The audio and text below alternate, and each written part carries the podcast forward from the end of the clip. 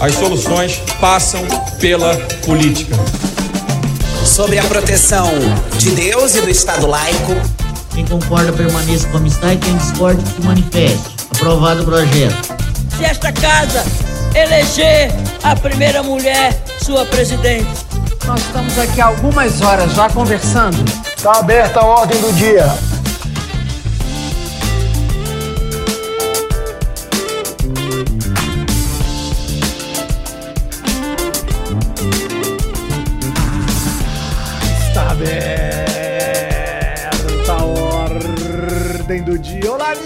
Amigas, olá, amigos. Está no ar mais uma edição do podcast do blog Legislativo com apoio da Fundação Conrad Adenauer e do Movimento Voto Consciente, eu, cientista político Humberto Dantas, no dia 31 de março de 2023, às 18h15, trago até vocês na companhia maravilhosa de Vitor Oliveira e Graziela Testa, esses magníficos, esses geniais, esses incríveis.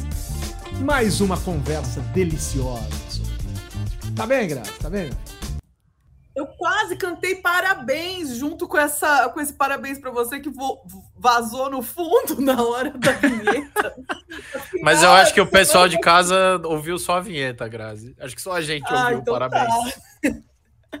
Mas é parabéns, porque essa semana foi aniversário do Vitor e da Aline, então tá, tá apropriado, né? Tudo bem, tudo bem. Chique demais, cara. Chique demais. Temos entre nós aqui um dos dois aniversariantes do podcast. Vitão, Parabéns para você naquela data querida, né? Porque que bom que você não nasceu dia 31 de março, né? Que bom que você nasceu dia 28 de março. Parabéns, querido. Tudo de bom. Obrigado, obrigado, gente. Obrigado. É, feliz aí de completar mais um ano de vida.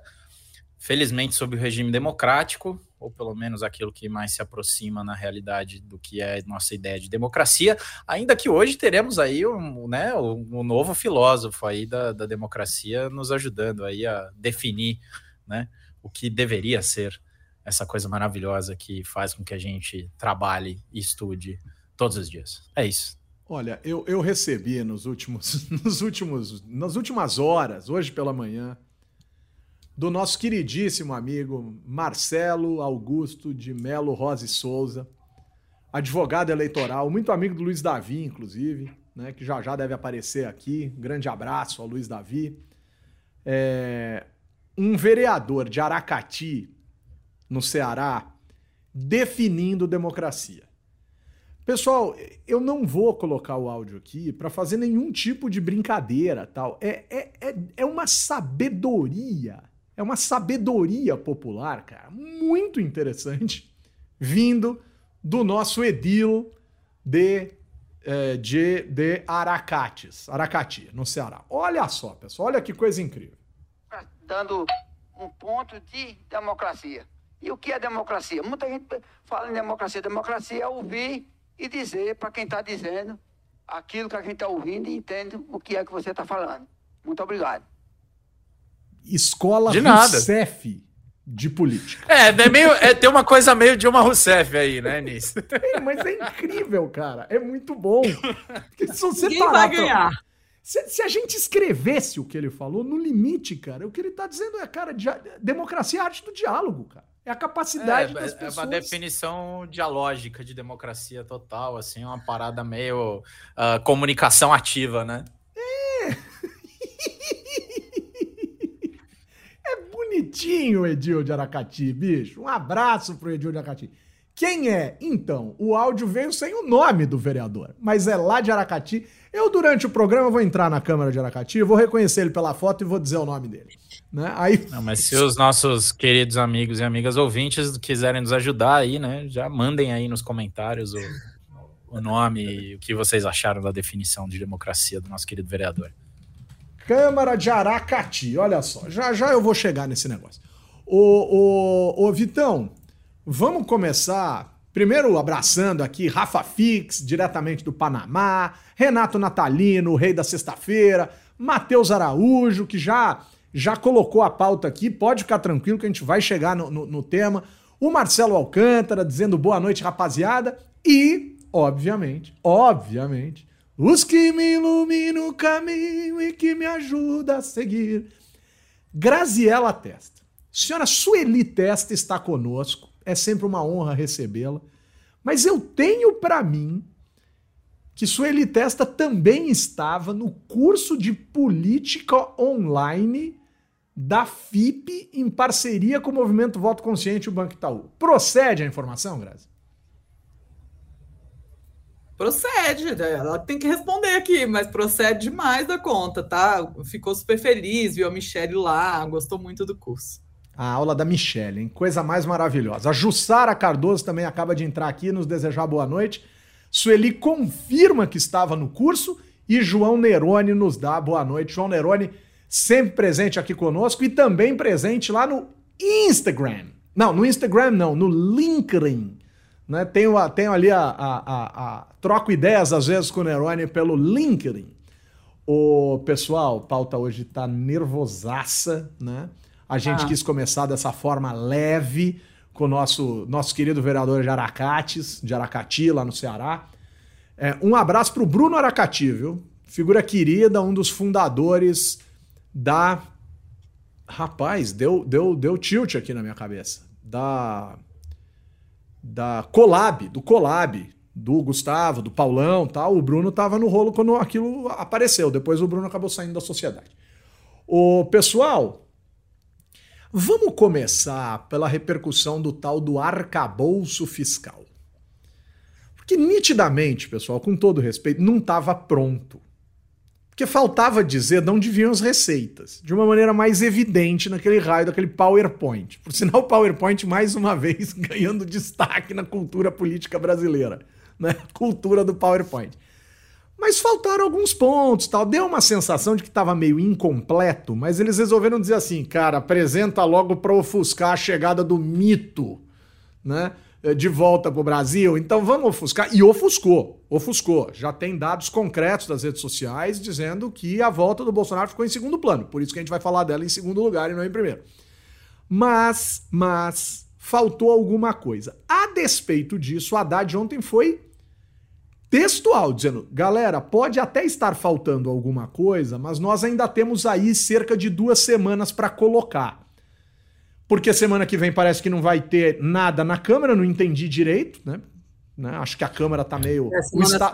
é isso, Grazi. Me, me, só, só, só, antes de eu completar a pergunta, então só me diz. Por causa da Páscoa do Estado laico brasileiro, não vai ter sessão na Câmara dos Deputados semana que vem, é isso? É, então, é, via de regra, sessões são quarta e quinta, né? Quinta-feira é meio feriado, então é, é provável que não tenha plenário.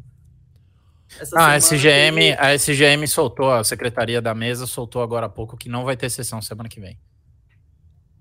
Nem, na, nem nas comissões, né? É, quando não tem plenário. Que coisa é, né? incrível, que coisa incrível. É. Sabe o que podia acontecer? Pelo menos, pelo menos então, o senhor Arthur Lira podia se fantasiar de coelho, colocar uma cenoura embaixo do braço, do braço, uma cesta. Rapaz, rapaz. É só uma cenourinha e sair distribuindo ovos de Páscoa nos arredores do Distrito Federal. Por exemplo, cara, pelo menos ele, ele, ele se veste de alguma utilidade. Porque é um negócio bizarro, cara. É bizarro não ter sessão por causa da Páscoa. Vocês estão de sacanagem comigo. Né? Vocês estão de sacanagem comigo. Até em instituição católica, quinta-feira se trabalha. Né? Aí vocês não vão trabalhar quinta-feira porque tem Páscoa, senhor Arthur Lira. Ah, o senhor tá de brincadeira. Cuidado que o fato de não ter sessão não significa que eles não trabalham. Ah, não, é verdade, é verdade. Então, é, mas eu queria eu, completar. Eu, eu, eu, queria completar. Então, com isso. O Haddad diz que em até duas semanas vai entregar, vai colocar lá o que tá faltando, etc. Cara, a notícia de ontem era esta. Ponto. Mas já ganhou o noticiário que o famigerado Arthur Lira já apresentou quatro nomes de seu agrado do Progressistas para relatar o projeto do arcabouço fiscal. Quem tá achando que o Progressistas é um partido de oposição deve seguir o, o Ciro Nogueira nas redes sociais e ponto, né? E aí, hein, Grazi? Como é que o cara. Mas, Grazi, o, o, o avião nem pousou no aeroporto, o cara já tá. To... A banda já tá tocando. Que fome é essa, Arthur? Tudo que tem poder o Arthur Lira enfia a mão, cara. Que parece aquela é, coisa é, do Gugu, lembra que botava a mão na caixa de escorpião, assim, então... O cara bota a mão em tudo. É, ele tá bem desesperado e, E assim, Humberto, eu acho sobre é, a, o, o arcabouço, não faz sentido também trazer uma proposta completamente formulada, porque o, a proposta é isso, é uma proposta. Ela vai sofrer muitas modificações ao longo do processo legislativo e a construção vai ser em conjunto com o Congresso. Né? Então, é, eu não entendo que deveria ter vindo uma coisa 100% redonda e pronta. Acho importante ter aparecido alguma coisa que há muito tempo a gente está falando de reforma tributária, a gente está falando de âncora, e nada e nada acontecia. Aí teve o adiamento por conta da ida do Lula para a China, que, enfim, né, precisou, é, por causa de um problema de saúde, não foi, e aí ficou nessa dúvida se seria depois da próxima vez que ele fosse à China ou aproveitasse que ele estava aqui mesmo. Então, eu achei bom que fosse é, antes, é, ao invés de depois, né? Porque se fosse depois, aí tem Semana Santa, Abril vai ter um monte de feriado. Provável que tenha muito pouca sessão, porque vai ter feriado na segunda, dia 1 de maio, eu acho. Depois tem. De é tem, 21, é, tem 21 de abril, tem Semana tem 21 Santa. de abril, é. 1 de maio. Exato. Então é, é, muito feriado seguido. E, e assim, Lira já está cantando a bola de que vai estar tá aprovado em abril esse negócio. Ah, Isso eu acho muito mais de uma arrogância, assim, de uma arrogância, que eu não acho que ele esteja sendo leviano de fazer uma promessa que ele não pode cumprir. Eu acho que ele é arrogante mesmo, de achar que ele pode falar é, em nome de todos os 513 deputados, né? Porque ele não pode falar em nome, ele fala em nome da casa, não dos deputados. E a tramitação é dos deputados né? A tramitação é das comissões, tem um monte de, de agentes que são responsáveis por essa tramitação e ele não pode fazer essa garantia. Né? Ou então ele, ele vai falar que vai ser em abril e depois não vai ser, ele vai falar, ah, eu tentei, mas a, a, velha história do filho feio não tem pai no legislativo. Né? Vai falar que ah, eu tentei, mas os outros que, que não deixaram. Por mim já estava aprovado esse negócio. Graça, como é que é Mas a sensação Graça? que dá é filho feio não tem pai. Essa é antiga, né? Essa fazia tempo que não aparecia Esse aqui ditado também. é muito bom, mas eu, eu consigo entender por que, que o meu pai desapareceu da minha vida tão cedo. Ai, Humberto, que, que, que coisa horrorosa. Essa, essa piada, a, a Aline poderia cortar desse, a cara do Vitor. Horrível, Humberto. O Vitor ficou claro. com pena. O Vitor fez carinho na minha cabeça. Claro. Eu senti a mão do Vitor passando na minha testa, assim né, que é parecida com a do Miguel Duarte, que demorou um bocadinho, mas chegou numa boa hora. O Ale Passos também chegou. Boa noite a vocês, queridos. Né, e o, e o Matheus Araújo está comemorando o arcabouço fiscal porque ofuscou né, uma pauta indesejável com uma pauta importante. Mas, Vitão, é, tirando o Arthur Lira dessa história, né? Quer dizer, como é que a gente pode enxergar essa tramitação, né? Eu acho que a Grazi trouxe um ponto que o Lira colocou aí de é, expectativa de aprovar em abril, etc. Isso é, isso é uma viagem, a lua, né, cara? Lua, assim. Qualquer coisa importante que foi votada nesse país nunca foi votada no timing otimista de quem passa vergonha com o otimismo que trans, transmite para a sociedade. Como é que esse cara, Vitão, há poucas semanas atrás estava dizendo que o governo não tinha base nenhuma? Como é que esse cara pode dizer e garantir, até porque não depende só dele, o Congresso precisa olhar, ou seja, ele já está antecipando os fatos do Senado. Como é que, o, como é que o Lira passa tanto recibo né, de, de, de, vergonha alheia assim? Esse cara, eu acho que esse cara está se perdendo, Vitor. Eu acho que ele está chegando num ponto que você já adiantou aqui algumas semanas atrás. Cara, eu acho que ele tá ficando meio desesperado para projetar poder de alguma maneira. E aí, de vez em quando, exagera, vai mais para lá do que devia. Mas eu acho que, na verdade, ele não tinha nada a perder com esse anúncio, né? Ele, ele meio que tenta se cacifar, dizer: olha, eu vou aprovar esse negócio.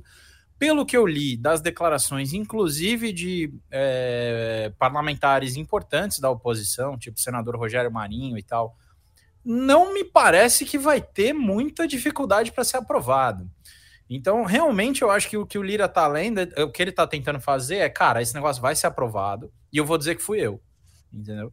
E uhum. aí ele se cacifa de alguma maneira num momento que ele tá frágil, né? E o Pacheco escancarou para o Brasil inteiro a fragilidade dele nesse momento, né? Eu acho que com essa disputa de medidas provisórias, né? Assim, Então, eu acho que tem alguma, é, é, alguma questão aí que não está muito resolvida é, do, do governo com a base e tudo mais, mas a impressão que dá é que essa matéria, particularmente, muito mais do que a reforma tributária, muito mais do que outras questões, ela divide pouco. A, a, dá a impressão que até a oposição, muito provavelmente por grupos de interesse que estão ali apoiando é, ou de alguma maneira que, que desejam isso, né? Não, é, é uma questão assim que realmente só aquela oposição mais é, hardcore, assim, mais bolsonarista, é, que não tem nenhum tipo de, de, não vou dizer de compromisso, porque oposição fazer oposição sistemática não tem nada errado com isso, né? É, é totalmente democrático, mas que não tem nenhum vínculo com a economia real do Brasil ou com grupos de interesse que vão se beneficiar de uma estabilização é, fiscal mais é, é, robusta do país e tal, assim é, essa oposição só que vai, vai, vai, bater o pé, né? E que é tipo essa que está pedindo impeachment do Lula hoje, que passou essa vergonha aí agora. Né? Não que não, não tenha direito de fazer isso, mas enfim. É, ficou quatro anos de governo Bolsonaro dizendo que precisava analisar com calma para ver tecnicamente se fazia sentido abrir é, impeachment do, do, Bolsonaro, e agora com 10 dias de governo Lula já está pedindo impeachment. Enfim, é isso. Mas, independentemente dessa questão, especificamente sobre o tal do arcabouço, né? E aliás, que desgraça, né? Ô governo petista, pelo amor de Deus, gente, bora descer essa torre de marfim aí, chamar a política pública de arcabouço é pedir para ninguém entender, né? Assim, então, é, vamos começar por aí, né? É, é, um agora, independentemente. De Haddad, né? Clássico, clássico. Não aprende. Nossa, não aprende. Nossa, tá louco. Agora, o mercado gostou, aparentemente, não por conta do que, por exemplo, que o Humberto pontuou. Né? Tem problemas, óbvio que tem. Todo mundo diz, cara, que esse ajuste fiscal é muito mais do ponto de vista da receita do que do que daquilo que efetivamente o governo controla. Então, assim, mesmo que o governo diga, ah, o dinheiro vai vir daqui, daqui, desse outro, não é uma certeza, né? Assim, porque não é uma, uma despesa que o governo efetivamente vai segurar. Mas eu acho que é muito mais no sentido de, cara, você tinha uma grande incerteza, como a Grazi tinha colocado, já tá, a gente já estava aí há muito tempo se falando sobre a tal da âncora fiscal e, né, a gente não sabia exatamente o que era, e agora a gente tem efetivamente uma proposta. E é uma coisa, aquele negócio fala, cara, por mais que não seja aquilo que idealmente o mercado gostaria, é uma referência, é um guia. E também não é fingir que, como por exemplo, era o teto de gasto, que era um grande fingimento que a elite política estava fazendo. Né? Então você vai ter uma discussão, e acho que tem uma armadilha também aí. Eu vi gente no mercado dizendo: ah, não tem. É, é ótimo, porque se aprovar. A gente sabe tocar e se não aprovar, volta para o status quo que já estava, que era o teto fiscal. Gente, o teto de gasto. Gente, o teto não existe mais. Não existe As mais. Pessoas, é, é, acho que os caras não entenderam que o governo Bolsonaro já tinha solapado o teto de gasto. O que ia acontecer agora era ou não ia ter nada, ou vai ter uma regra que vai permitir algum tipo de controle. Então, eu acho que desse ponto de vista, a maior parte do, do, do mercado, pelo menos o pessoal que é mais esperto, é, esperto no sentido de experiente, inclusive, assim, né? De, de, de já ter, ter expertise e tal, de já ter passado por vários planos e ajustes fiscais e tal, acho que percebeu que é uma proposta crível, para o governo que está aí. E isso, acho que para os agentes de mercado é mais do que suficiente para construir em cima. Né, se, como é que vai ser a tramitação e tal. E também não há. Eu acho que assim, a questão do Lira dizer que vai ser aprovado rápido, eu acho que é um exagero. Ele já querer pautar qual vai ser o relator, eu não acho, não. Eu acho que, inclusive, é o papel dele. Né? Eu acho que é, é, discutir relatoria de projeto, especialmente porque eu acho que dificilmente esse projeto vai ter uma tramitação normal passando por todas as comissões. Ah, se depender do Lira, por nenhuma, né? Então, assim, como é um projeto de é um projeto de lei complementar, né, que vai ser enviado, então ele é, tem um quórum qualificado, mas é, é, é, maioria né, absoluta, mas o governo tem esses votos, eu acho que vai ser possível aprovar, e deve ter urgência. Eu duvido, duvido que isso daí não seja, não tramite com urgência. O que eu achei, assim, eu, eu, eu, concordo com isso. Assim, o que eu achei famigerado foi o projeto nem aterrizou.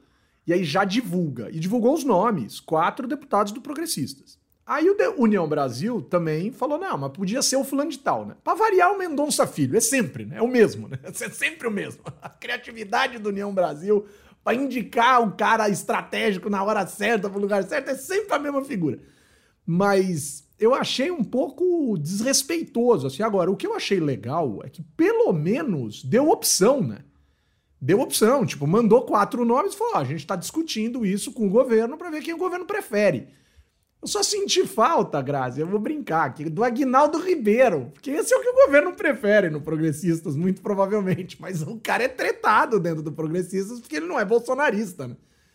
E aí, hein? O que, que, que, que a gente Nem tem de, de alternativa a isso? Não, e sente falta também dos, dos demais líderes partidários, né? Eu acho que não é à toa que está tá surgindo, está engrossando esse movimento de formar um bloco contra o Lira porque realmente, é, como que você chega e bota quatro caras do seu partido, não é só do seu partido, é da sua convivência pessoal.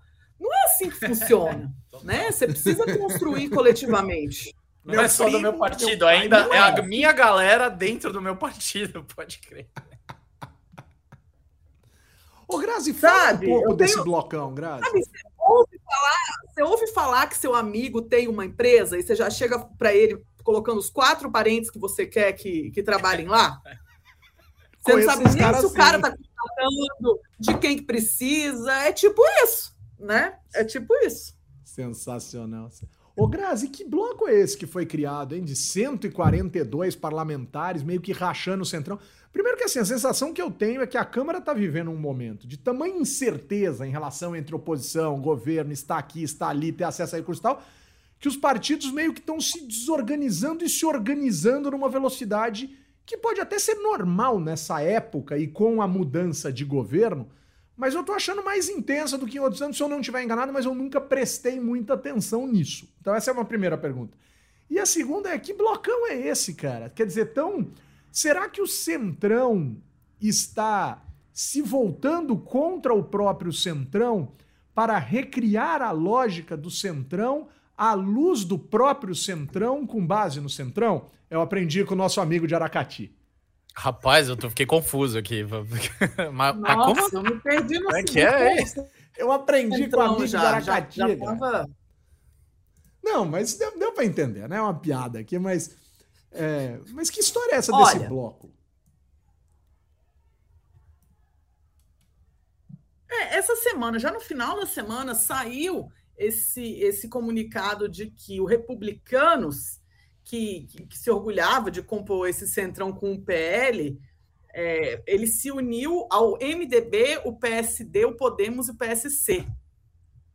Como é que e, é? Desculpa, e aí eles vão formar um bloco. Desculpa, repete o, o, o, grupo aí, perdão. O Republicanos, o Republicanos aderiu ao bloco do MDB, PSD Podemos e PSC. Né? É, sendo, é um bloco que é meio governista e meio não, né? Interessante, porque o MDB e o PSD são da base do governo do Lula, tem seis ministros os dois. Né? Mas agora o Republicanos foi para essa turma de lá, definitivamente.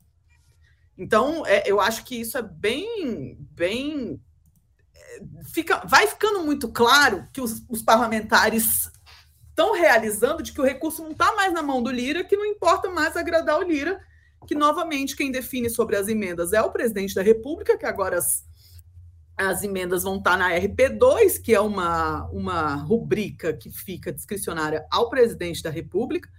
Então não faz sentido mais ficar agradando ao Lira, faz sentido você ser governista como o Centrão sempre quis ser, né? Agora, a grande questão é que o Lira não conseguiu de jeito nenhum ser esse elo que liga o governo ao Congresso, né? Que eu acho que é, era o que ele tinha esperança de continuar sendo, mesmo depois que trocasse a presidência da República. E ele deve estar muito irritado com isso, e por isso essa até essa chiada da medida provisória agora, eu tenho certeza que tem a ver com isso.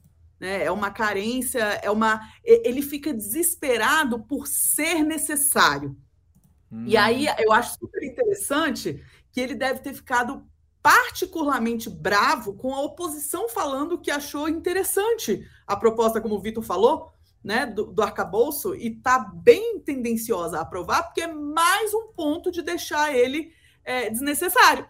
Que você não precisa de um cara particular, uma vez que a proposta é bem, é bem quista por boa parte do parlamento, você não tem essa necessidade toda de articulação, né? Muito bom. Muito bom. Bem bem desafiador isso, né? Mas a, a, questão central aí é a gente entender quem vai ficar com a bola. Né? Isso é que eu acho legal. O que eu gosto mais na sua fala, sinceramente falando, e a sociedade não pode reclamar disso, né? e a gente não pode converter isso em, em, em algumas fake news muito, muito assim, bizarras, é que a gente tem um presidente, Vitor, olhando para a política e não de costas para a política. Isso, para mim, na fala da Grazi, ficou muito evidente. O que eu gostaria apenas é que um de vocês dois explicasse o que é uma RP2, porque a gente tem tratado isso nos últimos programas com uma certa naturalidade e às vezes as pessoas não sabem exatamente, porque a RP9 era emenda de relator, né?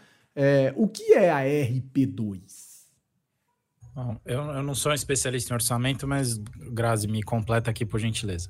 A RP9, é assim, que acontece? Tem vários tipos de emendas que são feitas quando o orçamento está sendo fechado. O orçamento é uma proposta, uma proposta legislativa meio que como qualquer outra.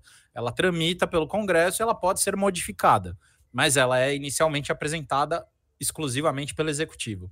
Ao longo da tramitação, vai fazendo os ajustes pelas, pela comissão mista do orçamento, as comissões permanentes fazem propostas de emenda, as bancadas estaduais, os parlamentares individualmente. Então, tem vários tipos diferentes de emenda.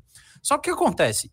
Sempre, no final, precisa acertar uma vírgula, precisa torcer um negocinho aqui, porque, cara, é uma peça de legislação das mais sofisticadas e complexas que pode existir é basicamente é, é, é trilhão, trilhão ali para fazer política pública funcionar no país inteiro. É muito complicado. Então, óbvio que sempre fica um negócio para consertar no final das contas.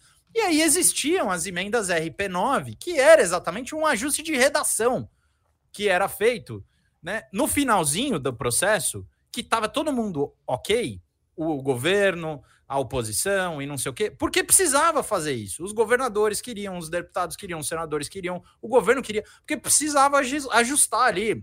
É um, um caraminguá que vai para lá, outro que vem para cá, que precisa para resolver o negócio. Mas era pouca coisa. Era pouca coisa. O que acontece é que durante o governo Bolsonaro e o reinado de Lira, essa emenda passou a ser utilizada como instrumento para abrir o orçamento ou seja, mexer para valer no orçamento para caramba, sem precisar passar pelo processo legislativo totalmente, ou seja, era apenas pela iniciativa do relator. Então você incluía aquilo ali, um pacotão, e o relator ia ajustando depois individualmente o quanto ele quisesse. E sem necessariamente, é, é, ou melhor, passando por cima daquilo que já havia sido destinado, inclusive, para os ministérios. Então, aquilo dinheiro que estava carimbado, o relator podia ir lá e falar: não, Melo, ó, é outra coisa. Isso aqui vai para outro lugar para atender a minha emenda. Porque a emenda do relator passou a ser predominante. Foi essa emenda, essa re, esse reescrever aquilo que havia sido aprovado no, no texto do orçamento, que o STF considerou inconstitucional. Porque não tinha transparência, porque uma série de questões que, que, que, enfim, que todo mundo a gente já discutiu aqui várias vezes sobre o orçamento secreto, sobre a emenda de relator. O que acontece? Tem um outro tipo de emenda, que é a tal da 2, não é a 9. Né? É o lateral é direito, um... não é o centroavante. Exato. Que não é uma emenda que, ela, diferentemente da emenda do relator, ela não é impositiva, no sentido de que o governo precisa se virar para executar.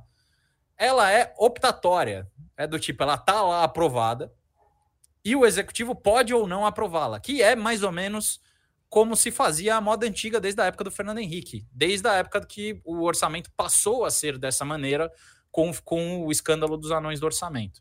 Né? Então, esse tipo de emenda, ela é, ela diz assim, ela está aprovada, mas ela não é definitiva, ela só vai ser executada se de fato o executivo carimbar. Né? Então, assim, muda a qualidade da relação política e diminui de sobremaneira é, a autonomia do, do parlamento para falar, não, agora vai para lá, agora vai para cá, agora vai para lá, agora vai para cá. Porque não, isso já está definido no momento da aprovação. Então é um pouco isso, assim, essas diferenças, até onde eu entendo. Grazi, por favor, me corrija aí. Eu também não sou especialista em orçamento, não, mas pelo que eu entendo é perfeito, Vitor. Isso mesmo. A grande diferença é que quem faz essa quem fazia a distribuição da, da RP9 era o Lira. E quem vai fazer a distribuição da RP2 é o Alexandre Padilha. Né, que é a pessoa do Lula. O Lula escolheu fazer isso via alguém do executivo próximo a ele. Então, mas é, é só isso? Ou vai ser feito com transparência? Porque esse é o ponto, para então, mim, é o ponto central. É o ponto central, claro, é a diferença não, pra... do governo militar para a democracia. Para todos nós, eu não tenho nenhuma dúvida. Eu não sei. Eu não sei qual vai ser a diferença nessa transparência. A RP2, como era antigamente, você sabia exatamente quanto ia para cada parlamentar. Era isso. Né? Era então, aprovado ex ante você já sabia. Não era esse negócio é. de, tipo, ah, o relator tem 50 bi aprovado e ele distribui para quem ele quiser. De to... Não, já Isso. tinha os nomes e os bois certinhos. Então eu vou lançar um desafio aqui. Precisamos trazer neste programa um cientista político do nosso convívio que trabalha diretamente com o ministro Padilha. Vamos trazê-lo aqui, vamos ver se ele topa participar e vamos perguntar como funciona o rolê. Vamos perguntar, e aí, como é que é? Vai ser transparente? E a, e a RP2, ela tem uma qualidade diferente, que ela é de bancada. Ah! Então, assim, ela é diferente, de fato, né? Ela não apenas é aprovada antes, ou seja, na verdade, assim, a emenda de relator, o tamanho dela era aprovado antes, mas o conteúdo dela, ele era feito depois da maneira como o relator e o Lira queriam, né? E o Pacheco também, é bom a gente não esquecer dele, né? Mas o. Porque tinha o quinhãozinho lá do Senado, né? Mas o, o que acontece, até onde eu entendo, a RP2, ela anteriormente ela já diz quem que vai ser beneficiado, quanto que vai ser, né? O quanto que poderá ser beneficiado. Né? Ah. E, e, acho que, que isso que a Grazi falou, assim, a tomada de decisão muda substantivamente, assim, por conta dessa, dessa anterioridade e tal. É, é uma autorização do executivo a um gasto que já foi pré-determinado. É diferente de um, uma nova é, inscrição naquilo que vai ser feito ou não com orçamento, que era o que a RP9 fazia. Muito legal. Muito interessante. Muito interessante. Pessoal, olha só que instante que nós chegamos no nosso programa. Primeiro, Alex Ramiro, ¿qué pasa muchachón? ¿Cómo está? Está con nosotros hoy, muy bien, con su hijo. Grande Alex Costa Souza, nosso querido Alex Han. Buenas noches, querido. Mas é chegado o momento. Cri, cri. Cri, cri.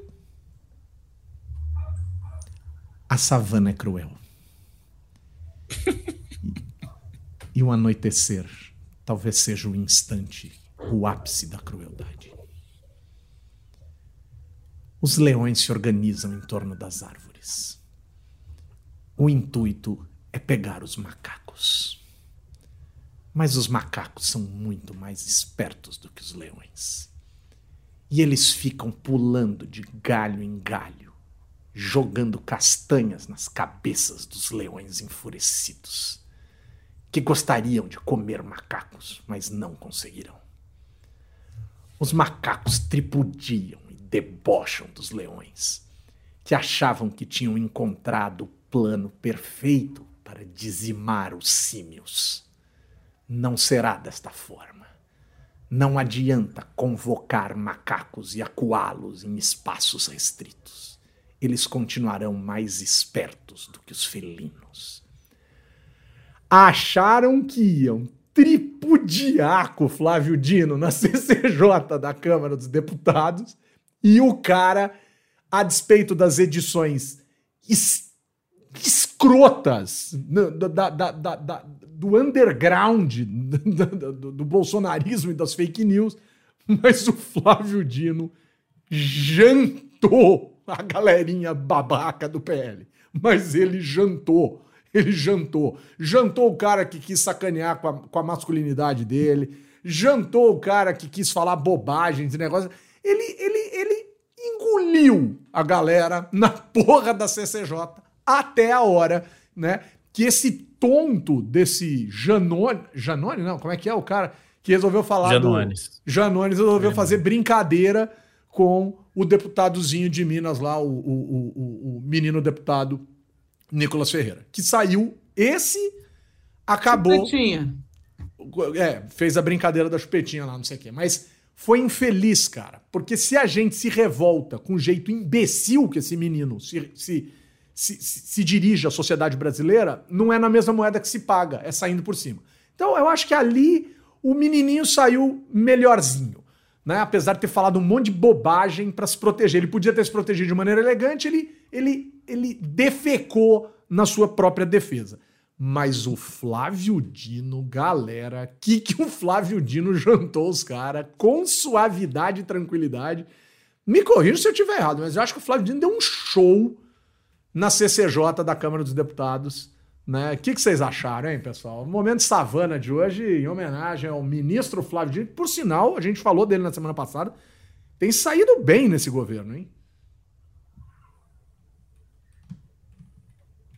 Essa estratégia da oposição de convidar vários ministros, e essa está sendo a principal, é, o principal mote da, da oposição agora, a principal estratégia mesmo, saiu pela culatra o início dela, né? Porque os caras chamaram um cara com uma baita experiência de Congresso, com baita experiência política, e assim, né? E foi, uma, foi um grande palco, ninguém conseguiu fazer. E assim, sem, com uma. Com uma não tinha nada substantivo para ser colocado para o Dino. A, a, questão toda era tentar emplacar a fake news da, da, do complexo da maré e da relação, não sei se é do PCC, eu não sei, acho que dependendo da fake news, não, é muda é qual, que é o, qual que é o, o grupo de crime organizado.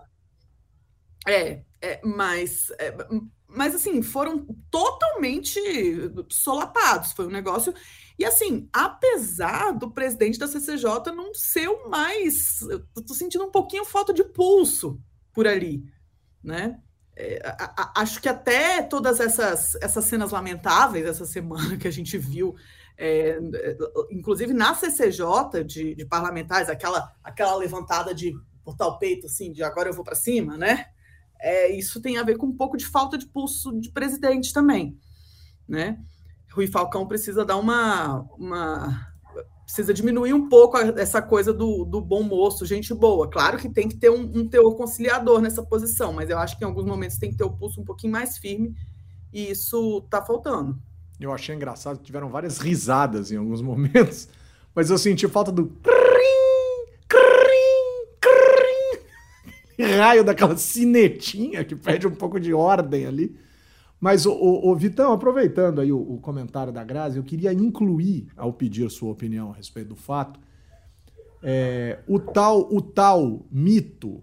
Eu, eu acho isso tão idiota, mas paciência, vai. Assim como também acho idiota dizer que o Lula é o pai do Brasil. Eu acho tudo isso uma tremenda uma babaquice, mas tudo bem. Mas o tal do mito voltou para o Brasil. Alguns deputados do PL, inclusive, reclamaram dizendo que acham que ele voltou na hora errada, que não foi uma volta estratégica, que voltou da cabeça dele. Enfim, aí é questão de dentro do PL, sei lá o que, que é, se ficou com saudade, se estourar o visto, se veio para dizer que estava no Brasil no dia 31 de março, no que ele chama de revolução, que evitou o comunismo no Brasil, numa fala de, de com absoluta ausência de caráter e, e, e, e, de um mínimo de compreensão histórica. Mas enfim, eu não vou ficar aqui falando do Bolsonaro porque eu já estou de muito saco cheio desse imbecil.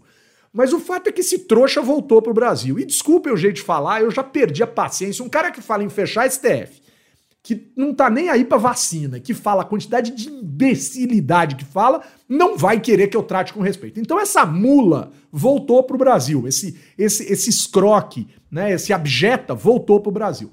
E a primeira, uma das primeiras coisas que ele falou, por sinal ao lado do Magno Malta, que ele tratou que nem cachorro no governo dele e que o cara volta lambendo.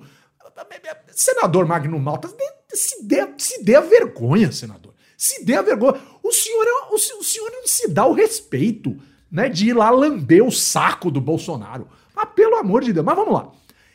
A primeira, uma das primeiras coisas que o Bolsonaro disse quando voltou ao Brasil é elogiou a posição da oposição no Congresso Nacional dizendo: tá vendo, os deputados e senadores estão corretíssimos, eles não vão dar facilidade pro Lula. Que mundo que o Bolsonaro vive? Porque eu acho que não vão dar mesmo. Acho que não vão dar mesmo, acho que vão perturbar, acho que vão encher o saco, acho que vão fazer um monte de coisa. E vão dificultar, e é papel da oposição, desde que esteja dentro das tais quatro linhas que ele gosta de falar.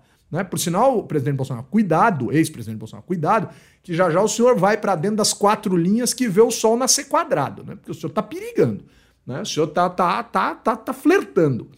Mas, Vitão, O que, que existe para se elogiar em relação à oposição? Essa é a minha pergunta. Quer dizer, o Bolsonaro voltou elogiando. Há o que elogiar na oposição sendo oposição? Caramba, Humberto, você me quebrou, hein? Eu tava preparado para falar de outra coisa. Não, primeiro, cara, antes de eu falar o que eu acho da oposição. Não, primeiro, porque eu não quero falar da pauta anterior. O Janones é um babaca. Se ele tivesse falado o que ele falou de qualquer amigo meu que é gay, eu ficaria puto e chamaria ele de homofóbico. Então, assim, Total. ele é um baita de um escroto. Então, assim, preciso dizer. Né? O estilo Janones de fazer política é o que é preciso ser rejeitado. Não, assim, Grazi, pode, vai. Grazi, aí Mas você... ele tem que dizer de onde vem o apelido. Por exemplo, como diz o Rafa Fix aqui, que é injusto que a gente chamou de Bananinha, mas Bananinha era um apelido que a namorada do cara deu pro cara. Agora, chupetinha é real. Eu tô com o Rafa chama, Fix. Alguém chama ele de chupetinha? Que é, Gente, bizarro, cara. É bizarro. Sincera, não, sinceramente. Eu acho que exagerou. Meninas chamam ele de chupetinho. Nossos eu acho que, cara, que falar pra fosse gente, é com... é assim, não é uma coisa alguém do convívio. não é uma coisa diz respeito cara... à infantilidade do comportamento dele. É, então, mas não é sei, viu, Grazi? Isso. Acho que, ó, Grazi, não sei, viu? É, assim, acho que eu já convivi o suficiente, o suficiente com, com homens na minha vida. Infelizmente, já ouvi coisas para é. imaginar que isso é outra coisa, entendeu? É, e, e, e, seja ou não, não é. Cara, eu acho errado. Eu acho que, cara, quando o. Quando o nosso querido Zeca Dirceu, entendeu, chamou o, o Guedes de tchutchuca, também achei errado, entendeu? Sempre, tipo, acho que é uma questão assim, é uma forma de fazer política que é que eu acho que é não agressiva cabe, demais. E, e, especialmente dentro do parlamento, no ambiente de uma reunião, de uma comissão em que o ministro de Estado está sendo ouvido. Eu acho errado, ponto. Agora, falando sobre a oposição, assim, é, é, é, Dantas, meu querido Humberto, a gente, cara, tem ainda que ver o que, que, o que, que vai ser dessa oposição, né? Eu acho que a oposição até agora deu sinais de colaborar em matérias que são importantes, e está fazendo a oposição sistemática e, e, ou tentando pelo menos fazer uma oposição sistemática é, ao executivo. Eu acho que está tudo dentro do que é um governo normal e do que deveria ser pelo menos esperado dentro de uma democracia. O que não é normal é, é, é assim o presidente, o ex-presidente achar que vai ter carro blindado, entendeu? é o ex-presidente achar que tem direito a ficar com as joias da coroa, entendeu?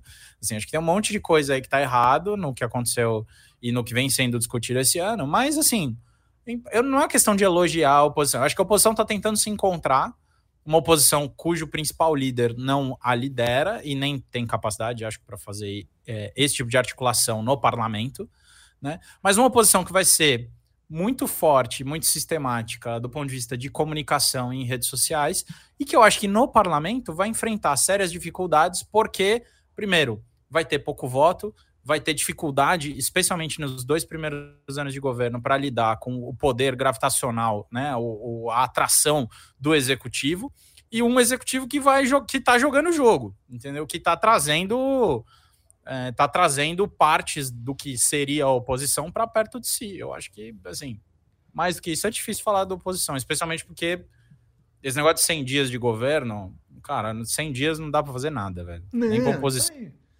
isso aí é uma. Pe... Olha, esse negócio de 100 dias de governo é uma pecinha de marketing importado dos Estados Unidos que é um porre, um porre de licor de ovo, bicho. Isso aí é babaquice de quem quer. Porre de licor de ovo. É um porre de licor de ovo. Isso é um texto do, do, do, do Luiz Fernando Veríssimo, que é do, do ah, é. é, Luiz Fernando Veríssimo, que é incrível, é incrível, é engraçadíssimo, porque ele diz que dos todos os porres piores que existem no mundo, o de licor de ovo é o pior. E aí é engraçadíssimo. Gemada, né? É, gemada com álcool, bicho, com 50% de graduação alcoólica. É Eggnog. O, é o álcool 70 ah! com, omelete. Não, nos Estados Unidos eles, eles tomam tipo uma batida de gemada que chama eggnog, né? É, é isso. É bizarro. Mas é super pouquinho alcoólico o eggnog. Não é muito alcoólico. Assim. Grazi, eu nunca tomei. Você me diga, eu não sei. Mas o licor de Eu já tomei, ovo... nem tem gosto de ovo que eu tomei, não é. Eu já tomei aqui no Brasil, parece ovo cru, é isso. é um, é um quindim com álcool que sem delícia. Coco, Você pega o quindim, tira o coco e bota o álcool, velho. Fica um negócio horroroso, bicho. Um negócio bizarro, assim, bizarro. Né? Mas o. Mas agora até já passei o que eu ia falar, que já nem sei mais o que eu tava falando. Agora, agora eu me esqueci, eu lembrei que eu tomei um licor de ovo uma vez, eu fiquei completamente. Mas eu. eu Cor de o- ovo, quem que teve essa ideia, meu Deus? Por quê? Ah, Por português quê? deve ser, né, Grazi? Porque português tudo vai Ah, ovo em Portugal, né? tá, português tá, come tá, tudo tá. com ovo. Um negócio completamente maluco, né? Mas Tá. sei lá. Mas o, o pessoal. é, eu, eu, Tomou na eu- Feira eu da acho Foda. que- a fe- Feira da Foda. Feira da Foda, ano passado eu comprei passagem, fui. A essa altura do campeonato, ó, dia 31 de março, eu tava em Portugal, tomando vinho no Porto. Pra ir pra Feira da Foda. Foda é uma, é uma receita de carneiro. De um cordeirinho, que é uma delícia e que harmoniza com alvarinho, que é o, que é o vinho mais nobre da região norte, branco de Portugal, o vinho branco mais nobre do Minho.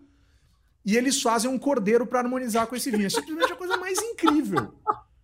Aí eu chego lá. Isso é uma delícia, mas esse nome eu jamais Nossa, vou cordeiro? conseguir lidar com ele. Um vinho branco? É, então, Graça, mas fica incrível, O incrível. que, que foi? Porque o alvarinho, ele é mais, ele é mais encorpadinho, né? Ele é mais legalzinho.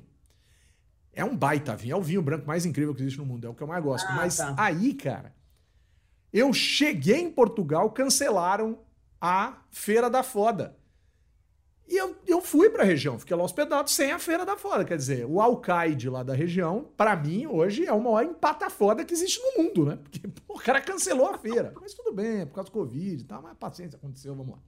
É, Ano passado já não estava tão intenso assim, mas paciência, né? Os portugueses resolveram cancelar a Feira da Foda e a A vida foda continua. não foi tão boa. É, interromperam a Foda, mas enfim. O pessoal, eu já até mudei. Vamos mudar isso. A quinta série tomou conta desse programa, A definitivamente. tomou- Vamos lá. Mataram a foda, né? Se é pra falar assim, usa logo a expressão certa. É, empataram. É, empataram. Mas o, o, o Grazi, a saída do Suplicy para tal da fila da CPI na semana passada foi simplesmente genial, né? Aquela galera acampada na fila há horas e horas e horas, e ó, dormindo na fila para protocolar a porcaria da CPI. Ele me aparece com o estatuto do idoso, olha na fila e diz: Não tem ninguém velho aqui, o único velho aqui sou eu, então com licença eu serei o primeiro a ser atendido na fila. Olha, eu trabalhei na Câmara, o Suplicy era vereador. Eu acho o Suplicy, às vezes, meio boring, assim, sabe? Ele é meio chato, assim, meio enrosado. Mas ele tem umas sacadas muito engraçadas e essa foi simplesmente genial, cara. Genial. E ele é meio entidade, né? Eu, eu acabei de dizer isso aqui, você pode ter certeza que um monte de gente vai desligar, vai reclamar, vai falar um monte, mas ele foi genial e ele virou meio que uma entidade, assim, é engraçadíssima a história, é engraçadíssimo. Ó, o Paulo Henrique Miranda pela primeira vez assistindo ao vivo com a gente, boa noite. Felipe Vidal, boa noite. E o Ale Passo se divertindo aqui conosco. Ô, pessoal, e essa PEC, mais uma PEC para anistiar partido político em relação à aberração. Anistia de uso de dinheiro, anistia de não cumprimento de cota. Então lá vem mais uma PEC. E essas PECs são aquelas que passam rápido, porque é, é- é- é do acordo geral, agrada PL, agrada PT, agrada todo mundo, e os caras cospem na cara do brasileiro. Eu acho que os partidos políticos, quando legislam desse jeito, mostram pra gente que o espírito republicano nesse país não existe definitivamente. assim. definitivamente. E aí, hein? Eu não vou nem falar pra quem. Quem quiser que fale disso, porque é horroroso esse negócio. Fala, Graça. Você tá. Eu quero falar que eu tô tão brava, tão brava, tão brava. É, é muito vergonhoso, né, cara? Na mesma semana, eu acho. eu- duas coisas que eu coloco no mesmo patamar é a possibilidade do Lula indicar um homem branco para o Supremo, na vaga do Lewandowski que saiu agora, e, essa, e esse absurdo que é outra anistia para os partidos políticos. Essa, essa palavra anistia acaba com o Brasil. né? A gente tem que parar de selecionar quem é culpável e quem não é culpável. E de fazer lei que não pega, né? É é uma vergonha absoluta, porque todos eles ficam falando, chega na hora da eleição, todos os partidos, da ponta esquerda à ponta direita, vocês que gostam de metáforas futebolísticas, falando sobre a importância da mulher da- na política, quem cuida também tem que participar, porque a mulher é quem cuida, né? Quem não cuida não é mulher, é sei lá o quê. É, mas é, tem todo esse discurso, e aí na prática é não, a gente quer fazer, mas só se a gente quiser fazer. Né? Era a mesma história da época que os aqueles é, pseudo-liberais não queriam fazer nenhum programa assistencial porque eu já dou para minha igreja. Né? Então eu já sou muito bonzinho com as mulheres. Por que, que eu ainda quero dar recurso partidário para elas? Não, deixa eu ser bonzinho. Né? É, é assim de uma de um fundo do poço que não tem aonde chegar.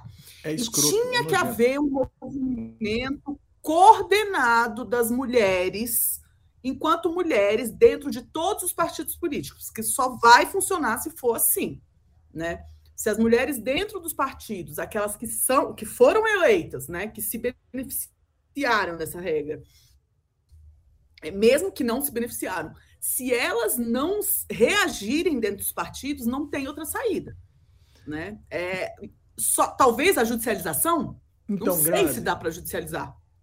Né? Mas, Mas você sabe que caso não ia funciona. ser o ideal. Sabe por que, que não funciona desse jeito, Grazi? Eu, eu já ouvi essa discussão dentro de um partido político. Porque chegam para a mulher eleita e diz, dizem assim: você foi eleita, mas o partido não cumpriu a cota. A chapa está caindo inteira pela lógica da justiça. Então amedrontam ela com a perda de mandato. Porque quando um partido não cumpre a cota, derrubam o partido inteiro. É, essa tem sido a, esse tem sido o entendimento da justiça eleitoral nos últimos tempos. A mulher está lá eleita por um partido que não cumpriu a cota, ela não se sente ou ela, se, ela, ela é constrangida pelos pares a não se manifestar nesses casos enquanto mulher, porque ela fala: putz, se, se essa manifestação ganha corpo, o meu partido cai, eu caio junto. Pode acontecer. Agora, existem partidos, e aí eu, eu acho que eu não sei se isso está no campo, é, talvez do gênero, ou se isso está no campo dos partidos que têm cumprido isso com esmero, minimamente entrarem. Agora, todos entram porque a justiça às vezes gera uma certa instabilidade em relação à interpretação da regra, e aí fica com todo, fica todo mundo com medo. Eu acho que está faltando um pacto e está faltando dizer, cara, não venham com PEC retroativa, porque isso não vai rolar. E rola, pode rolar. Aí tem um ponto duro, viu, Grazi?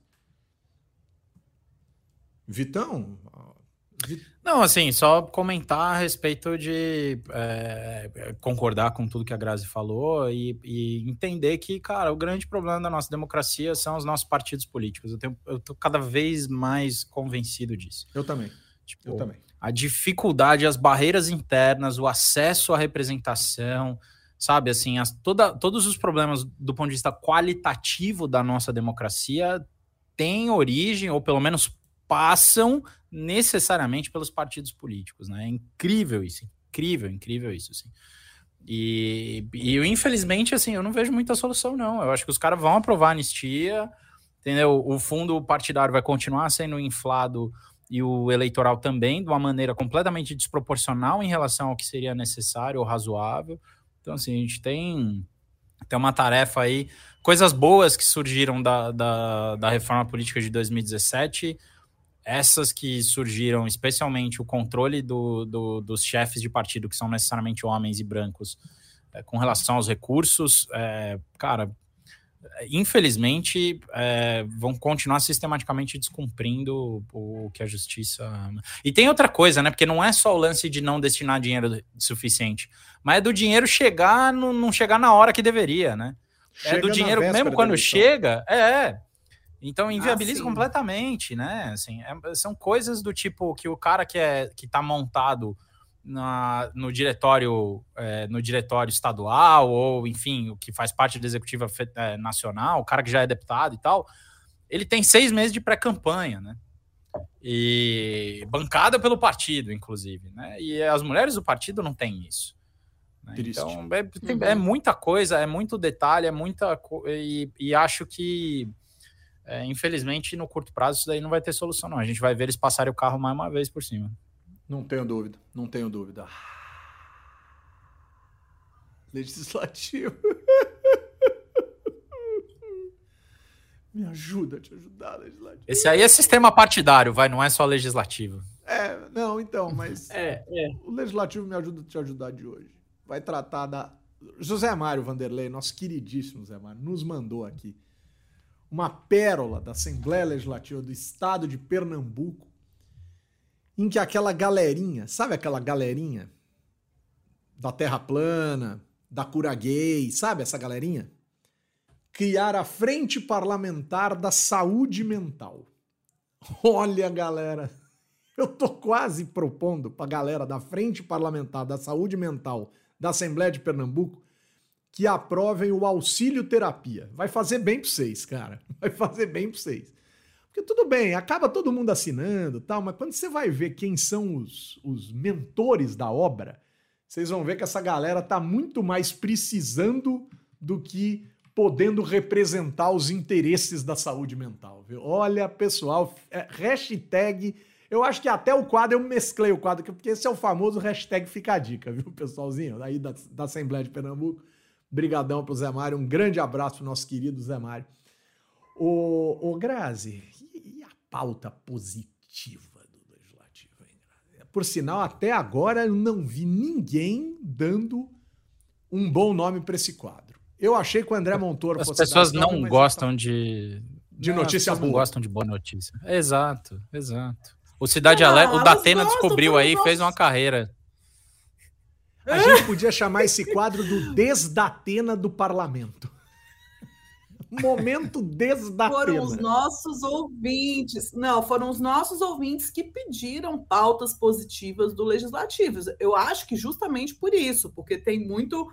Se divulga muito pouco as coisas boas que acontecem no Legislativo. Né? Então, essa semana até que temos uma pauta razoável no Legislativo. Legislativo positivo é horrível, né? Legis legal. Legis legal. Leva Legis positivo. legislativo. Aí Aí legal sim, dá, dá a impressão que eu vou legislativo. pedir a nota fiscal. Aê, mano. Momento aê, mano. Vai. Vamos lá. A Lesp derrubou o veto do governador sobre laudo de autismo, Humberto. Como é que foi isso? Então, o governador tinha vetado uma necessidade de você não precisar ficar renovando o laudo de autismo, porque acredita-se, uma, uma corrente um tanto quanto equivocada da saúde acredita que autismo passa. As pessoas acham isso. Ah, de seis em seis meses tem que ver se continua autista, porque o autismo passa. Galera, com todo respeito, o autismo não passa, galera. E aí o governador vetou essa ideia de que, cara, olha o tamanho do constrangimento, do trabalho de uma família levar o seu filho, sua filha autista, até um lugar para ficar dizendo: olha, eu vim aqui para atestar que minha filha, meu filho é autista, para ele continuar recebendo um dado benefício do governo, do poder público, do Estado, etc. Seis em seis meses tinha que ir lá. E aí o governador a- a- quiseram derrubar isso. E a Secretaria da Saúde ins- instruiu o governador a vetar e o governador Tarcísio foi lá e vetou. Aí depois a secretaria viu que tinha feito besteira e meio que quase que pediu para a Assembleia derrubar o veto. Mas quem derrubou o veto foi a Assembleia. Então, a Assembleia Legislativa do Estado de São Paulo, que eu vivo criticando, agiu de uma maneira minimamente razoável. O Hélio Félix está dizendo aqui que sobre as doenças intelectuais, né? Ele está chamando aqui de doenças mentais, mas enfim, sobre as doenças do intelecto, o interesse de religiosos fundamentalistas nas comunidades terapêuticas é que transformem uma fonte fácil e cruel de renda para algumas dessas igrejas. né? É a volta da lógica dos manicômios. Realmente muito triste, mas agora está-se, eh, derrubou-se essa questão e as famílias vão ter, talvez, quem sabe, outros desafios que não estes burocráticos desnecessários, Grazi. Agora, você tem aí uma questão positiva, Grazi? Olha que ping-pong bonitinho, hein, Grazi? Temos mais dois pontos. Um outro que eu achei interessante também é que foi a, na Câmara Municipal de Bento Gonçalves foi protocolado um pedido de impeachment para o vereador que não merece o nome mencionado, mas que teria relação com as redes de trabalho escravo, a, a, trabalho análogo à escravidão na produção de vinho e de outras coisas da região. Né? Então, que bom, que bom que não estamos premiando essas pessoas, que está pelo menos a abertura é, que foi tenha sido protocolado o pedido do impeachment. Vamos acompanhar para ver se vai andar ou não esse negócio. É. E por fim, o Espírito Santo aprovou a criação da Secretaria da Mulher no Estado. A gente fica se perguntando se não demorou, A né? internet tá ruim, né? Mas a internet tá ruim, Graça, mas deu, deu para entender, deu para compreender bem. Deve estar chovendo em Brasília, não duvido que esteja chovendo hoje em Brasília. Mas, o, mas finalmente a Assembleia lá no Espírito Santo aprovou a criação da Secretaria da Mulher, né? Algo muito bacana, muito interessante e tal. Vamos, vamos que vamos. Eu quero fechar, Vitão. Eu queria te pedir. O novo, o novo Partido Novo, que era contra o uso de dinheiro público, de fundos, mas, mas o, o, o- o rendimento pode, o novo vai subvertendo, né? E aí é o governador Zema quem está pedindo na Assembleia 300% de aumento no salário do governador, do vice e dos secretários. Justificativa. Não aumenta desde 2000 e tanto. Uma baita justificativa, eu concordo plenamente que tem que aumentar. Mas vindo do governador do novo, você precisa de dinheiro. Vocês precisam de dinheiro? Vocês vivem dizendo que não precisam de dinheiro público. Todos os seus secretários vão ser voluntários, governador Zema. O senhor devia ser voluntário, seu vice devia ser voluntário, ou sua vice devia ser voluntário. Devia ser todo mundo voluntário, pelo que vocês pregam. Ué, no setor público se ganha dinheiro, galera do novo? Que coisa estranha. 300% de aumento. Eu fico imaginando se esse aumento tivesse sido pedido num governo do PT. Com a mesma justificativa, ó, vamos aumentar porque não se aumenta desde 2007, desde 2005, desde 2000. Eu queria ver se o novo ia votar a favor ou ia ficar fazendo chacrinha em rede social. Então agora vocês tomam essa trolha na cabeça. Então é o governo do novo que vai aprovar 300% de aumento para o salário do governador e dos secretários com a seguinte justificativa: precisamos reter os bons talentos. Ué, mas os bons talentos não vão para o setor público desprovidos dessa alma bizarra de se achar que é no setor público que se enriquece, governador Zema? Puxa vida, eu nunca Não, imaginei. Então, é sorte do governador que quase não tem deputado do É. Novo na Assembleia, né? Que a bancada do Novo na Assembleia é pifiamente composta por no máximo dois deputados. E aí, Vitão? Que estranho, Eu né? acho que é Nunca só imaginei. mais uma, mais uma das contradições do, do- desse partido, né? Assim, eu acho que é. É assim, é até já virou quase que. que O Novo virou uma piada, né? O Novo o virou uma Novo- piada. Todo respeito. É, então, mas, mas tem o seu público, né? Então é importante a gente tratar com a seriedade que essa Sim. piada merece, mas é uma piada, né? E acho que aqui a gente tenta, é, pelo menos no mínimo, né? E, e acho que é dever de todos nós, assim, deixar bem claro o que, o que acontece, né? Embora eu também não sei quanto tempo o Zema ainda vai ficar no novo, entendeu? Ele vai ficar no novo se o novo é, for de fato uma plataforma e, e se moldar ao que ele pensa. Já está acontecendo isso, né? Mas assim, é, é, o, o que está acontecendo, acho que com, com o novo, principalmente, assim, é uma muito rápido, muito, muito rapidamente, assim, é uma, é, é uma maneira de virou o, o partido do ponto de vista ideológico bolsonarista e do ponto de vista da prática o, o centrão, né? Então você tem essas duas coisas juntas num partido só e, e é muito difícil entender assim o que, que vai ser no novo é, caso o Zema saia do partido e é, é, assim nas próximas eleições, porque dificilmente eu acredito que o novo vai conseguir é, eleger bancada, né? Assim, porque fenômenos, é, alguns fenômenos são insustentáveis ou não são, não se repetem, né? Assim, Tiririca é é, teve um só, né? Assim, então é, não, não vai ser, não dá para viver disso, né? Ou não dá para viver esperando que vai ter um Nicolas é, Ferreira toda eleição, né? Para fazer bancada. Então, assim, acho que é, essa questão de dar aumento para servidor no executivo, a gente sabe que o executivo é geralmente quem é mais pressionado politicamente por conta de ser responsável perante a população diretamente, é geralmente quem menos é, tem aumentos em- quando a gente compara com os outros poderes. O legislativo, especialmente o judiciário, tem salários maiores. né? Então, de fato, não é uma mentira de que você precisa manter os salários competitivos para que pessoas decidam trabalhar. Isso está acontecendo, gente, agora no setor público federal. Teve muita gente que não topou Muito, porque o salário está muito. muito aquém. Assim, um salário tipo DAS 4 Não, tá ridículo. é, é assim, não se compara com, com o que a pessoa com uma qualificação necessária para atuar é, não é, é, tem, né? Então, é, em qualquer outra área. Né? E, e aí o que acontece é que, de fato, você tem uma pressão que vai acontecendo ao longo do tempo e que vai fazendo com que fica difícil atrair talento mesmo, isso é verdade. Agora, o que é mais ridículo é quem mais prega arroxo, quem mais diz que ah, político tinha que, tinha que é, pagar para trabalhar, coisa do tipo. Quem mais tem esse papinho é quem está pedindo esse aumento agora. E a gente precisa deixar aqui, como eu acho que está correto o que você está fazendo, Alberto, essa contradição que é absurda, né? É Especialmente um porque o Zema é um cara que tem grana.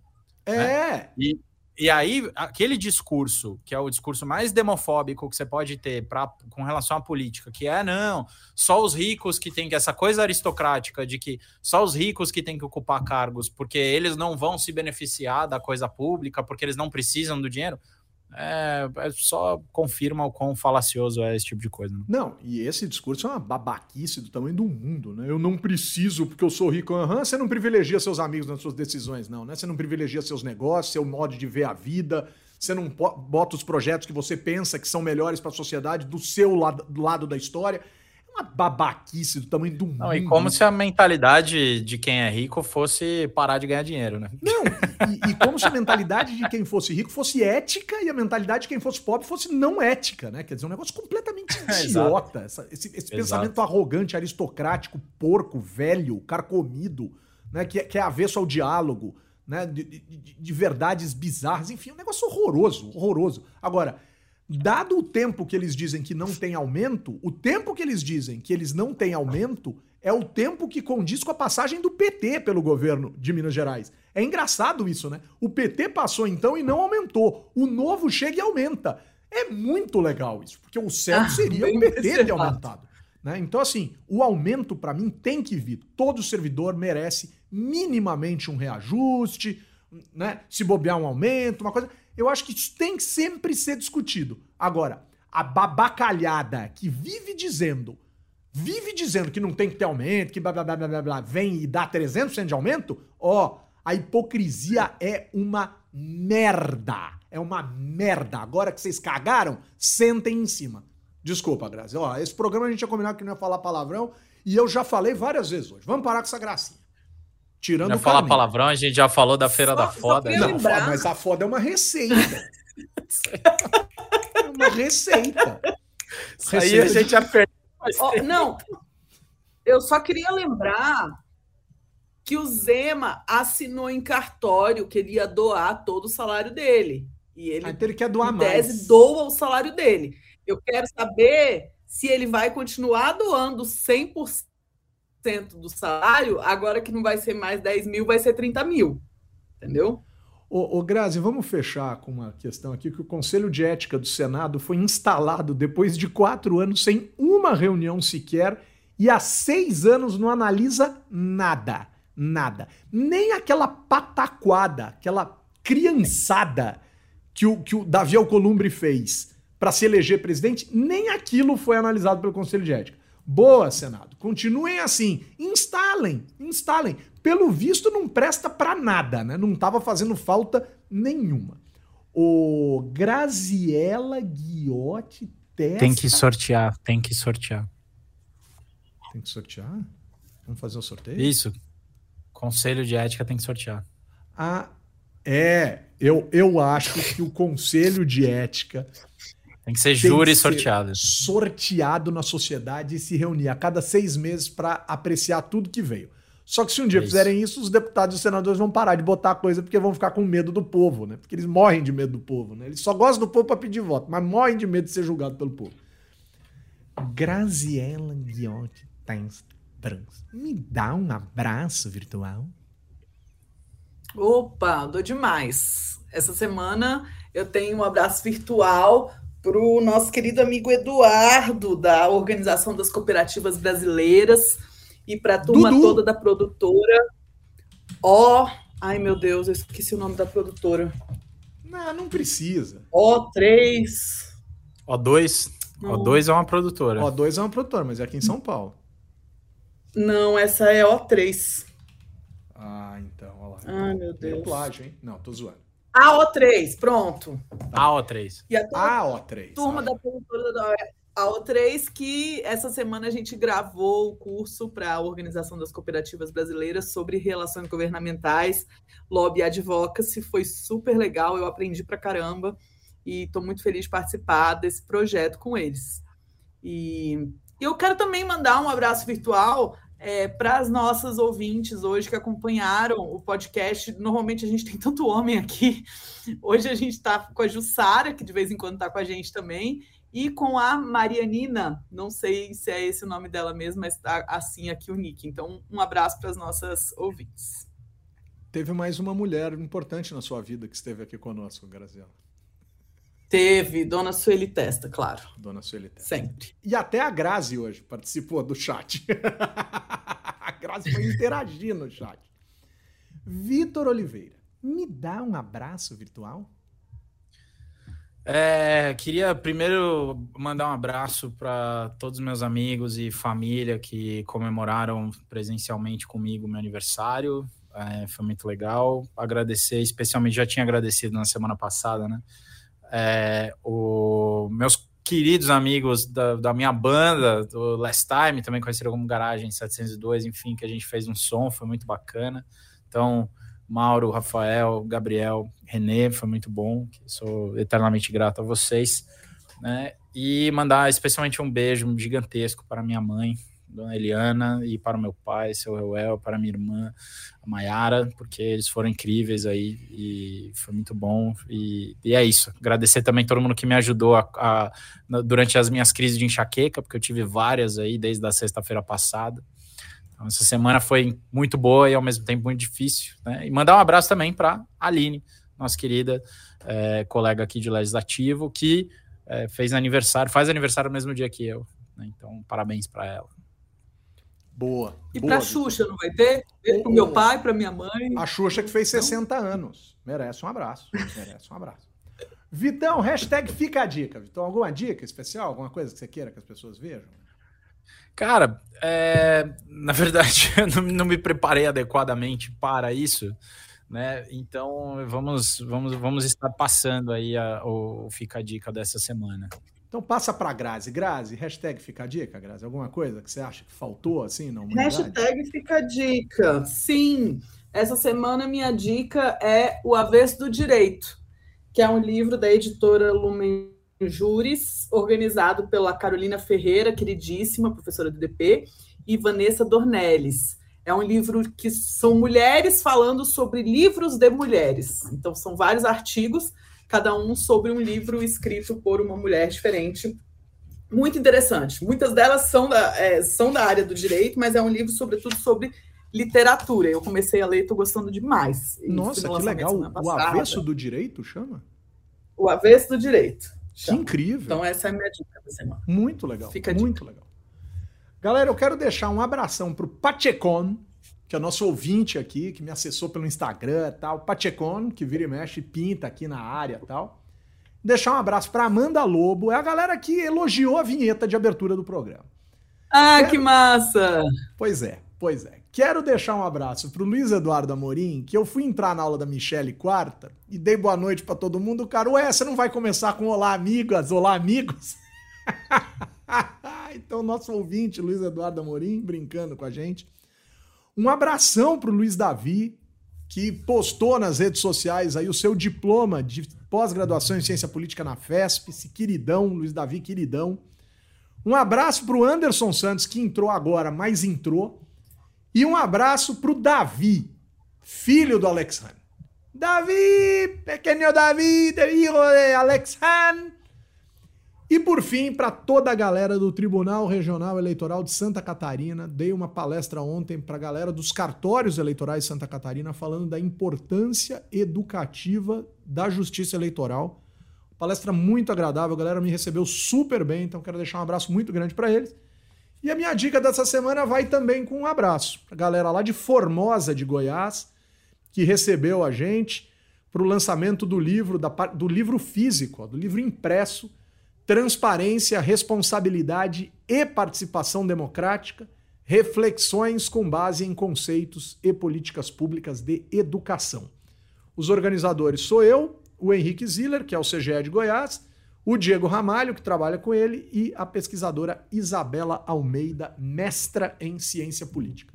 Uma maravilha, o livro está aberto e disponível no site da Conrad Adenauer e no site do Movimento Voto Consciente. E por falar em Conrad Adenauer e Voto Consciente, né, com o apoio dessas duas organizações maravilhosas, eu, cientista político Humberto Dantas, coloco ponto final em mais uma. Peraí, peraí, peraí, ah, você quer falar da agenda. Fala da agenda. Eu só quero fazer uma observação, que semana que vem, sexta-feira, é feriado. Então, a gravação do podcast vai ser na quinta-feira, mesmo bate-horário, 18 horas. Mas na quinta-feira, tá bom, pessoal? Então, a, a gente dá mais notícias pelo Instagram durante a semana, mas uh, não vai ser na sexta, vai ser na quinta. E provavelmente de um jeito raro, que é com a gente no mesmo espaço físico. Pode ser que consigamos fazer isso. Né? Pode ser que a gente vai consiga. Rolar, o Vitor talvez, o Vitor tá olhando, talvez eu e a Grazi juntos e o Vitor, a gente gostaria muito que juntos, mas pode ser que não role. Vamos tentar, vamos tentar. Ó, o JT chegou agora, o Anderson Santos chegou agora. Então, em homenagem a eles, eu vou deixar para terminar o programa mais uma vez o nosso filósofo de Aracati. Dando um ponto de democracia. E o que é democracia? Muita gente fala em democracia. Democracia é ouvir e dizer para quem está dizendo aquilo que a gente está ouvindo e entende o que é que você está falando. Muito obrigado. Sensacional. Isso é uma maravilha, galera. Beijo, Vitão. Até semana que vem, Vitão. Valeu, gente. Um beijo para vocês e para todos os nossos queridos e queridos amigos ouvintes. Até semana que vem. Galera, ativem o sininho do YouTube para não perder o programa semana que vem. Beijo, Grazi! Beijo, meus queridos. Uma boa semana para vocês e até semana que vem. Ô, Grazi, você costuma jantar de surpresa com seus amigos? Ah, só com os mais especiais. Ah, que fofa.